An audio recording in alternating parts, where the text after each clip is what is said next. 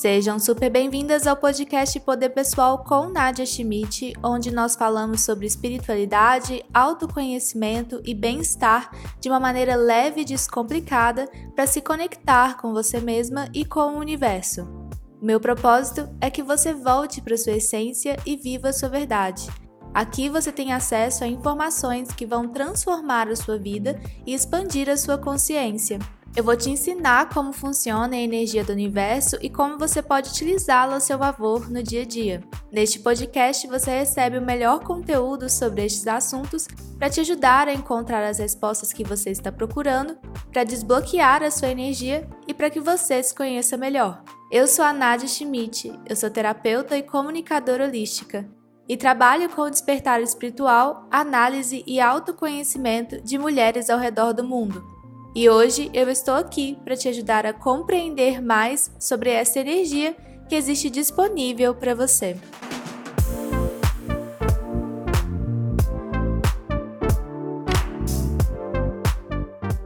Começando mais um episódio aqui do nosso podcast querido. E a primeira coisa que eu quero falar é que eu quero agradecer muito, porque há alguns dias o podcast Poder Pessoal com Nadia Schmidt, estava na posição 15 dos podcasts mais escutados na categoria espiritualidade no Spotify. E a gente também já entrou na categoria top 10 da Deezer há alguns meses e também foi muito importante para mim. Sei que vai mexendo nessas categorias, mas só de saber que a gente está em movimento já é maravilhoso, porque no final de 2020 a gente terminou na posição 96 e agora a gente teve a surpresa de estar na posição 15. Então, muito obrigada a todo mundo que escuta, é, obrigada a todo mundo que chega até mim por causa do, do podcast e estou muito satisfeita de verdade. Produzir um conteúdo, principalmente nesse momento que estamos vivendo, não é algo muito fácil, né? É desafiador. E saber que o podcast está auxiliando você em alguma situação da sua vida, ou os episódios antigos também. Outra coisa que eu quero falar, que tem um episódio aqui que eu falo sobre a minha sessão, né, que eu atendo uma pessoa. Só que esse episódio, ele tá desatualizado, porque ele foi gravado já tem mais de um ano e a minha sessão mudou muito. Então, nós vamos colocar um aviso de que a sessão alterou, né, não é mais esse processo, eu já me formei em outras terapias, então eu utilizo todas ao mesmo tempo, é uma análise muito do que tá acontecendo. É que nem eu falo, eu trago respostas. Se você tá precisando de resposta, é comigo mesmo. Eu vou te dar a resposta que você está precisando. E hoje nós vamos falar sobre um assunto muito pedido entre as seguidoras do, do LDA e do Nat Schmidt, que é a energia do controle. Eu fiz um, um vídeo pequeno, curto, lá no meu Instagram, falando sobre a energia do controle e ele deu uma viralizada porque as pessoas ficaram, nossa, exatamente assim que as coisas são comigo. E não é todo mundo que tem energia do controle, tem gente que realmente é zero controladora. É uma pessoa completamente Zeca Pagodinho, deixa a vida me levar, a vida leva eu. Não tem essa questão do controle, prefere que outras pessoas controlem, né? Então, cada pessoa realmente é de um jeito, mas o número de controladores é gigante. As pessoas, elas, muitas pessoas são controladoras natas. Se elas pudessem ter escolhido, elas teriam escolhido o horário, a data e como elas teriam nascido. Se fosse possível, elas teriam feito isso também. Então, quando a gente fala de controle, a gente está falando de um número específico de pessoas e tem um porquê delas serem assim. Tem uma explicação de por que você vive nesse controle todo né? Nesse eu preciso que o meu espaço, a minha vida, tudo esteja controlado, as pessoas façam exatamente do jeito que eu quero.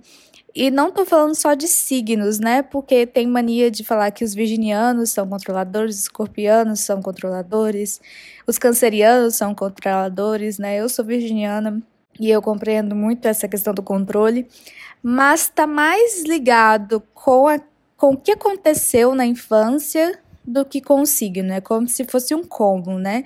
Junta a infância com o signo. Aí não tem jeito, realmente é um super poder de controle que realmente precisa ser analisado e trabalhado. E geralmente quando a gente fala de controle, né, a gente fala, ah, você é um, tem energia do controle, você é uma pessoa controladora. A pessoa ela ela enche o peito, ela se sente extremamente orgulhosa de ser controladora. Ai, eu sou muito controladora. Como se isso fosse algo muito bom, muito positivo, como se fosse uma característica incrível dela, uma característica empoderadora, sabe? Uma característica empoderada, uma característica que dá o controle para ela de ter o controle. Só que e quando eu vejo que a pessoa é assim, eu já sei que o negócio tá desandando de alguma forma, porque ela tem orgulho em ser assim. Ela não fala, eu gostaria de ser diferente. E tem sim, por um milagre, controladores que querem ser diferentes, que não querem ter essa energia do controle. Geralmente são as pessoas que já chegaram no limite, que viram que esse controle não vale a pena. Primeiro a fase do encher o peito e falar assim, eu sou controladora, para depois chegar no ponto de falar, nossa, eu não quero mais ser controladora assim. Eu preciso entender por que eu sou assim e eu preciso parar com isso urgentemente. Porque o controle, ele além de afastar oportunidades, ele tira as oportunidades das pessoas de mostrar para você quem elas são. Porque como você está controlando tudo o tempo todo, inclusive o comportamento dos outros, você não conhece as pessoas de verdade. Você também não conhece o que a vida te entregaria se você não estivesse, de uma certa forma, manipulando as situações para que elas acontecessem do jeito que você quer. E pessoas que são controladoras, elas geralmente vivem manifestações forçadas, porque elas foram atrás demais, porque elas correram atrás das oportunidades, porque elas fizeram acontecer, porque elas não deixaram que os outros tentassem, elas fizeram tudo sozinha. Então, no final, existe aquele vazio de eu conquistei o que eu quero, mas não me deixou feliz. Por quê? Porque você ficou o tempo todo no controle. E pessoas controladoras também estão sempre cansadas, porque elas se sentem na obrigação de controlar e resolver tudo. Porque se elas não fizerem isso, não vai ficar legal, não vai dar certo. Não tem outra pessoa que tenha capacidade de fazer parecido ou igual ou da melhor maneira. E aí isso acaba realmente ocupando todo espaço e energia que ela teria para poder fazer outras coisas, porque ela está sempre se preocupando com o que os outros estão fazendo. E pessoas controladoras também entram naquela questão de agradar, porque elas utilizam o agrado, né, agradar o outro para poder continuar no controle. E aí você pensa, nossa, que pessoa horrível, né? Que pessoa manipuladora. Mas não é. Tem gente que realmente é, mas mas essas pequenas atitudes, elas são feitas sem perceber e faz parte de uma infância. Então não é uma personalidade da pessoa, é um estilo de vida.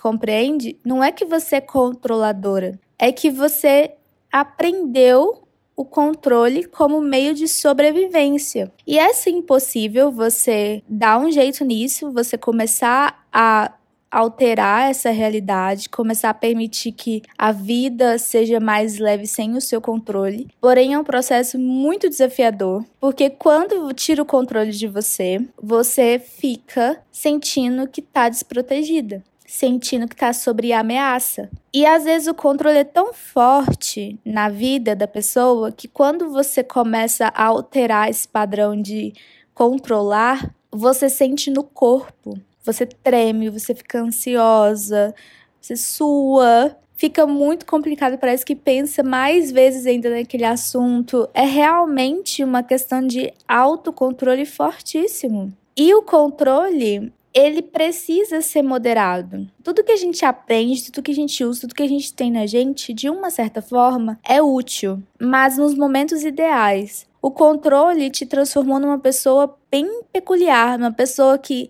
compreende certos fatos que outros não entenderiam, uma perfeição em certas questões, uma competência, uma agilidade, uma energia de ação, Então, o controle trouxe coisas positivas. E é isso que você tem que utilizar, mas no, nos momentos ideais, não em tudo.